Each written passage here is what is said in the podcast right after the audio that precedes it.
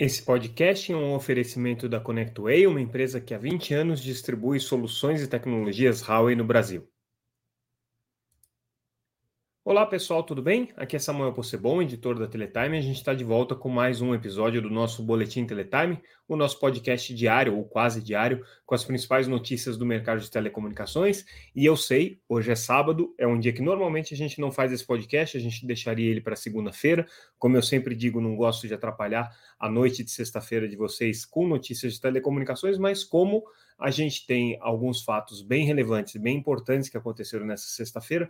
Já deixo aqui registrado para quem quiser perder o seu final de semana se informando sobre o mercado de telecom, conforme a Teletime publicou no seu boletim. Se vocês ainda não conhecem, entrem lá www.teletime.com.br. Se já conhecem, fica aqui o serviço para vocês, para vocês já começarem a segunda-feira bem informados. Principal notícia do dia que a gente trouxe no final da noite mais um avanço, um avanço importante, porém com algumas ressalvas com relação ao processo da Oi no Tribunal de Contas da União.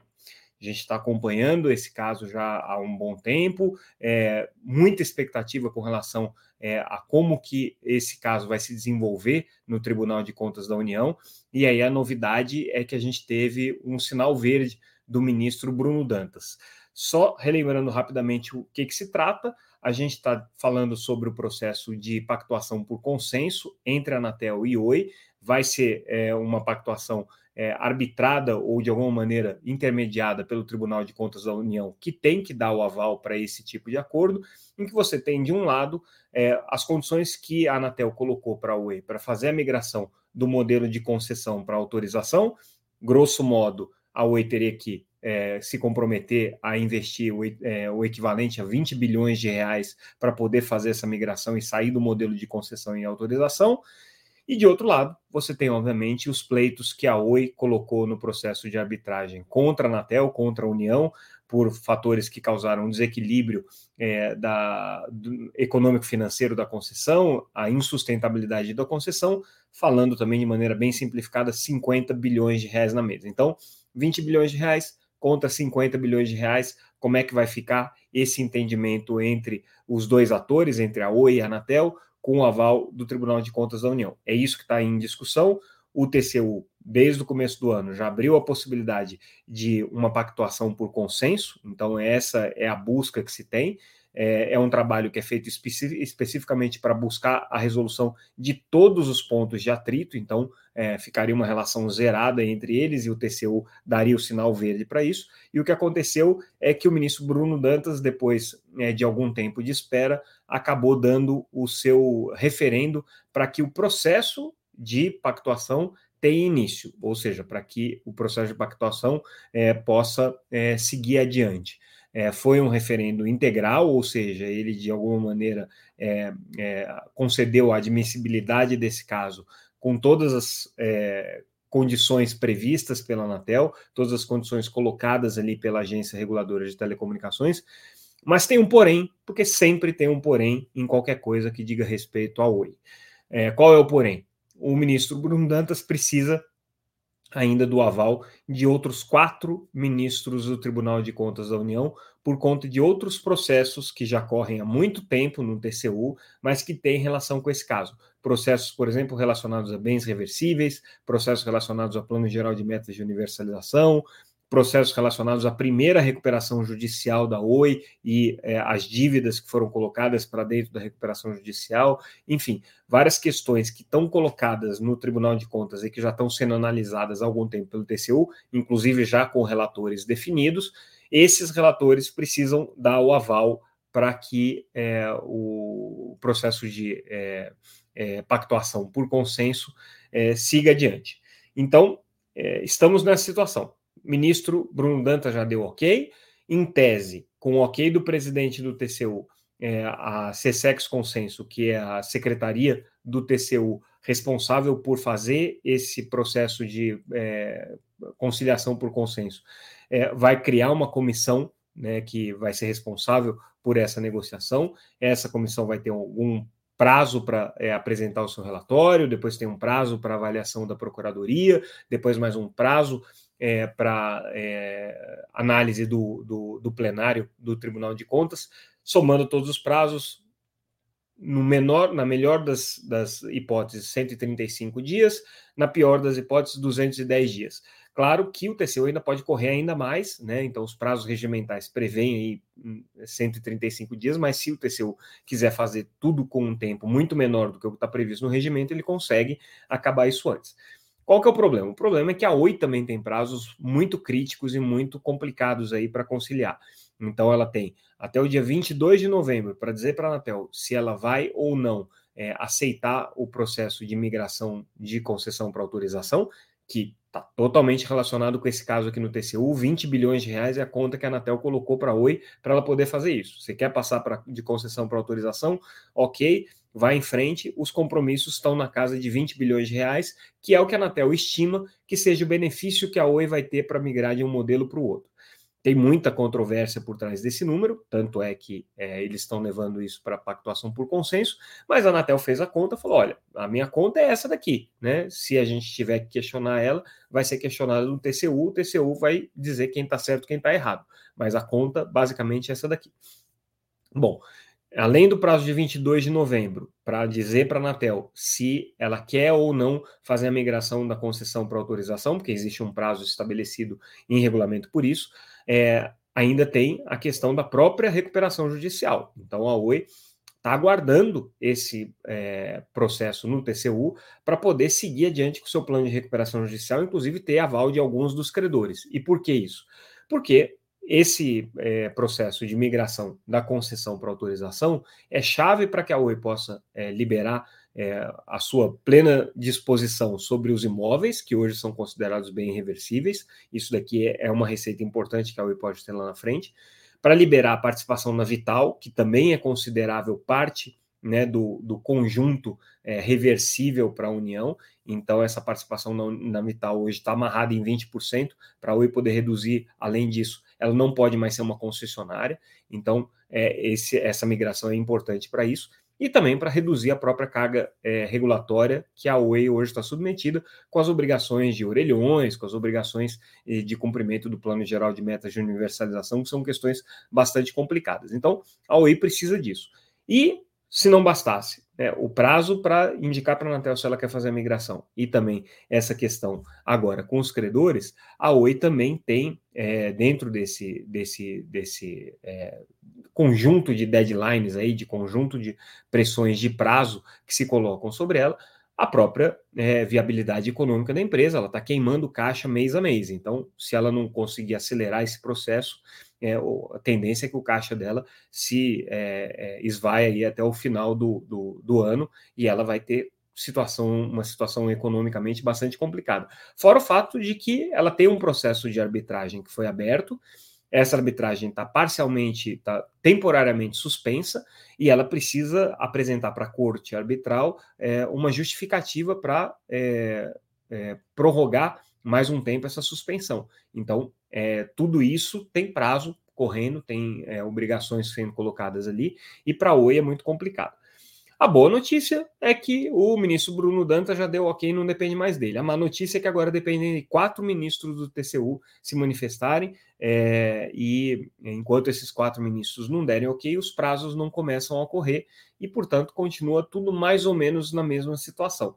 É, eles já teriam que dar esse prazo, é, já teriam que dar esse ok em algum momento, né? O fato deles darem uma, o, o, o, ok agora, deles darem a sinalização de que eles concordam com essa pactuação, é, é positiva, porque significa, né, lá na frente, quando eles tiverem que julgar esse, esse consenso que foi construído, eles já vão ter uma boa vontade, afinal de contas, eles se dispuseram a abrir esse diálogo com a Oi. No entanto, né, até que a, os prazos comecem a contar, é, a coisa ainda está um pouco enrolada ali. Mas enfim, um fato super importante para o futuro da Oi, essa notícia que a gente trouxe em primeira mão para vocês.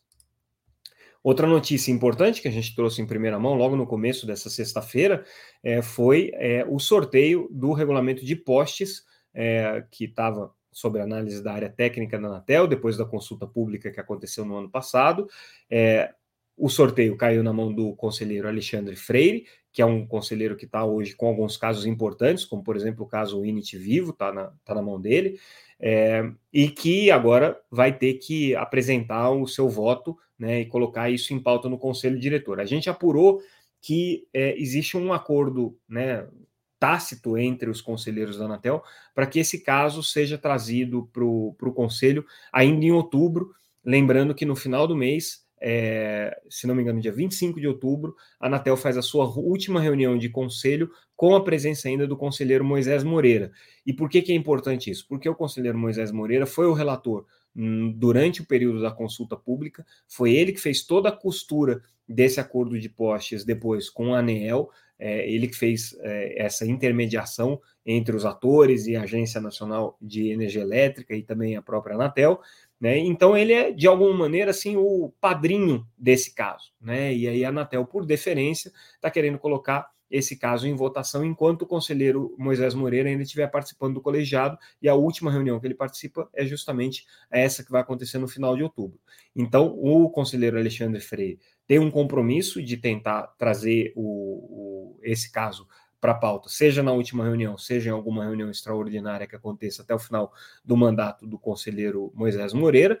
É, em linhas gerais, o que a gente conseguiu apurar é que a área técnica é, segue com a ideia de é, indicar um operador neutro para fazer a gestão dos postes, tanto do ponto de vista de ordenamento dos postes, quanto também a cobrança pelos pontos de fixação.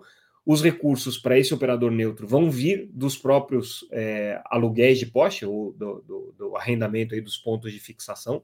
Existe aí um trabalho, então, conjunto entre as duas agências é, de é, abandonar o modelo de modicidade tarifária e destinar esses recursos para o trabalho de é, ordenamento dos postes. O que ainda não existe consenso, também a gente apurou isso, é com relação a essa precificação, quanto é que vai ser cobrado por esse ponto de fixação dos postes. Isso aqui que ainda tem alguma negociação para acontecer entre a ANEEL e a Anatel, que deve acontecer aí na próxima semana. Que, aliás, na próxima semana, o ministro Juscelino Filho também já anunciou que, juntamente com o ministro de Minas e Energia, vai lançar uma portaria com as diretrizes gerais, as diretrizes políticas para a é, questão do ordenamento dos postes, de aluguel de postes, que eles estão chamando de é, é, política do poste legal. Esse é o nome que o governo está adotando aí para isso. Na próxima terça-feira, o ministro é, Juscelino Filho deve assinar essa portaria. Essa é a expectativa aqui, mas o caso dos postes, que é super relevante para operadores de pequeno porte, para operadores de grande porte, para empresas de redes neutras, finalmente esse regulamento tende a sair até o final de outubro, é isso que a gente apurou até esse momento. O nosso boletim dessa sexta-feira também traz como uma notícia importante uma análise do BTG com relação aos, impactos da reforma tributária no setor de telecomunicações. Especificamente, eles fizeram análise sobre é, a Vivo e a TIM, que são as duas principais companhias é, abertas hoje, listadas em bolsa, e para as quais é, se tem mais informações a respeito dos modelos de custo e dos, da, das estruturas de funcionamento. E a conclusão do BTG é um pouco divergente daquilo que o setor de telecomunicações tem dito. Né?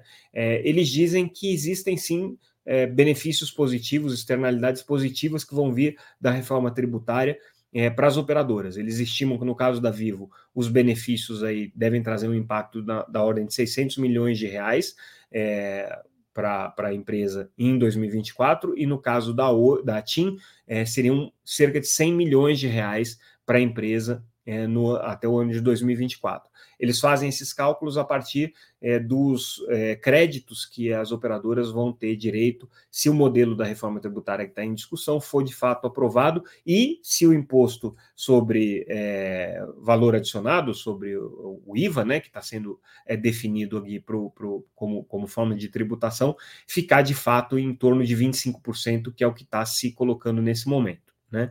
É, o que o estudo do BTG não considera é, são os impactos em outros atores da cadeia de telecomunicações, é, que tem, obviamente, um, um, um, peso importante no final das contas dos preços é, cobrados ao consumidor, são insumos importantes para o funcionamento do mercado e que devem ter um impacto bem mais, bem mais negativo é, por conta da reforma tributária. Eu estou falando do setor de implementação e manutenção de infraestrutura, que é intensivo em mão de obra, é, puramente setor de serviços, né? Você não tem nenhum tipo de é, produção nesse caso, e portanto você tem pouquíssimo crédito tributário a ser abatido de um lado e de outro.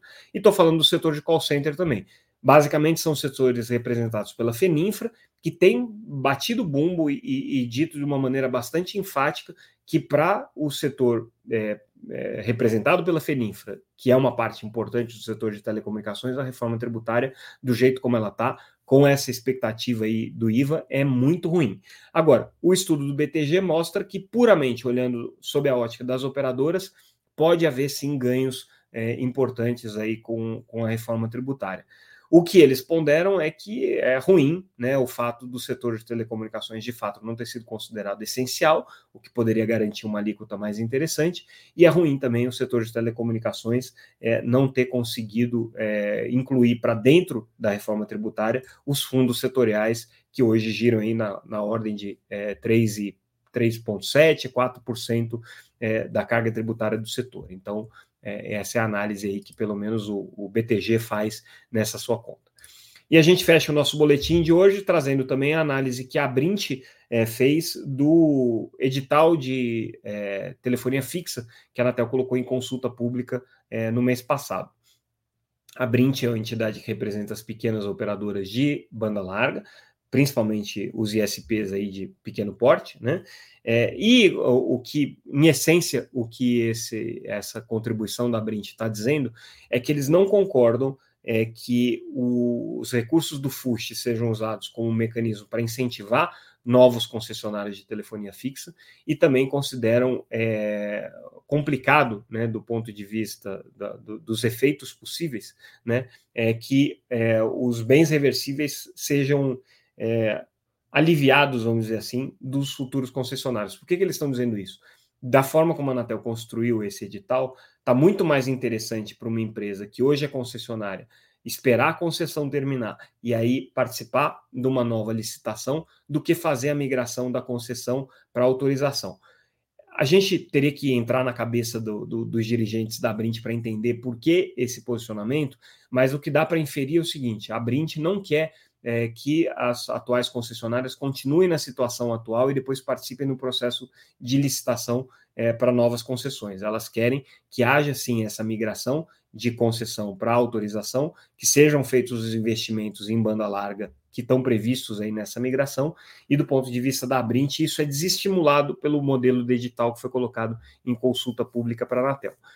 É, enfim, muita gente vai se manifestar ainda sobre esse edital, e a gente lembra que esse edital é o plano C da agência, né? Para o caso de você não conseguir fazer a migração da concessão para autorização aos atuais concessionários, para o caso de é, os atuais concessionários não é, resolverem é, é permanecer como concessionários lá na frente, é, e para o caso né, de você não ter nenhum tipo de intervenção, por exemplo, no caso da Oi, né, que é uma, uma situação aí bastante é, possível, provável, é, e para não dizer iminente, né, caso não haja aí uma evolução na questão do Tribunal de Contas e na questão dos credores que a gente comentou até aqui. Então, essa aqui é a análise que a Brint faz com relação à questão do FUSH. A gente traz outras notícias também, mas vamos ficar por aqui só para trazer o que foi realmente mais quente nessa sexta-feira. Convido a todo mundo que é, não, não pôde acompanhar o nosso boletim durante o dia para entrar no site www.teletime.com.br. Lá você tem todas as notícias completas, com muito mais análise, muito mais informação. Também podem se inscrever para receber a nossa newsletter ou acompanhar a gente pelas redes sociais, sempre como arroba Teletime News. E com isso, a gente encerra o nosso boletim de hoje. Desejo a todos um bom final de semana, uma boa segunda-feira aí para começar a nossa próxima semana, que vai ter muita coisa. A gente tem o Congresso Latino-Americano de Satélites, organizado pela Teletime. Vamos fazer uma cobertura especial aí desse evento, trazendo muita informação sobre o mercado de satélites para vocês também. É, obrigado pela audiência, pessoal, como sempre. Ficamos por aqui. Semana que vem tem mais. Até mais. Tchau, tchau.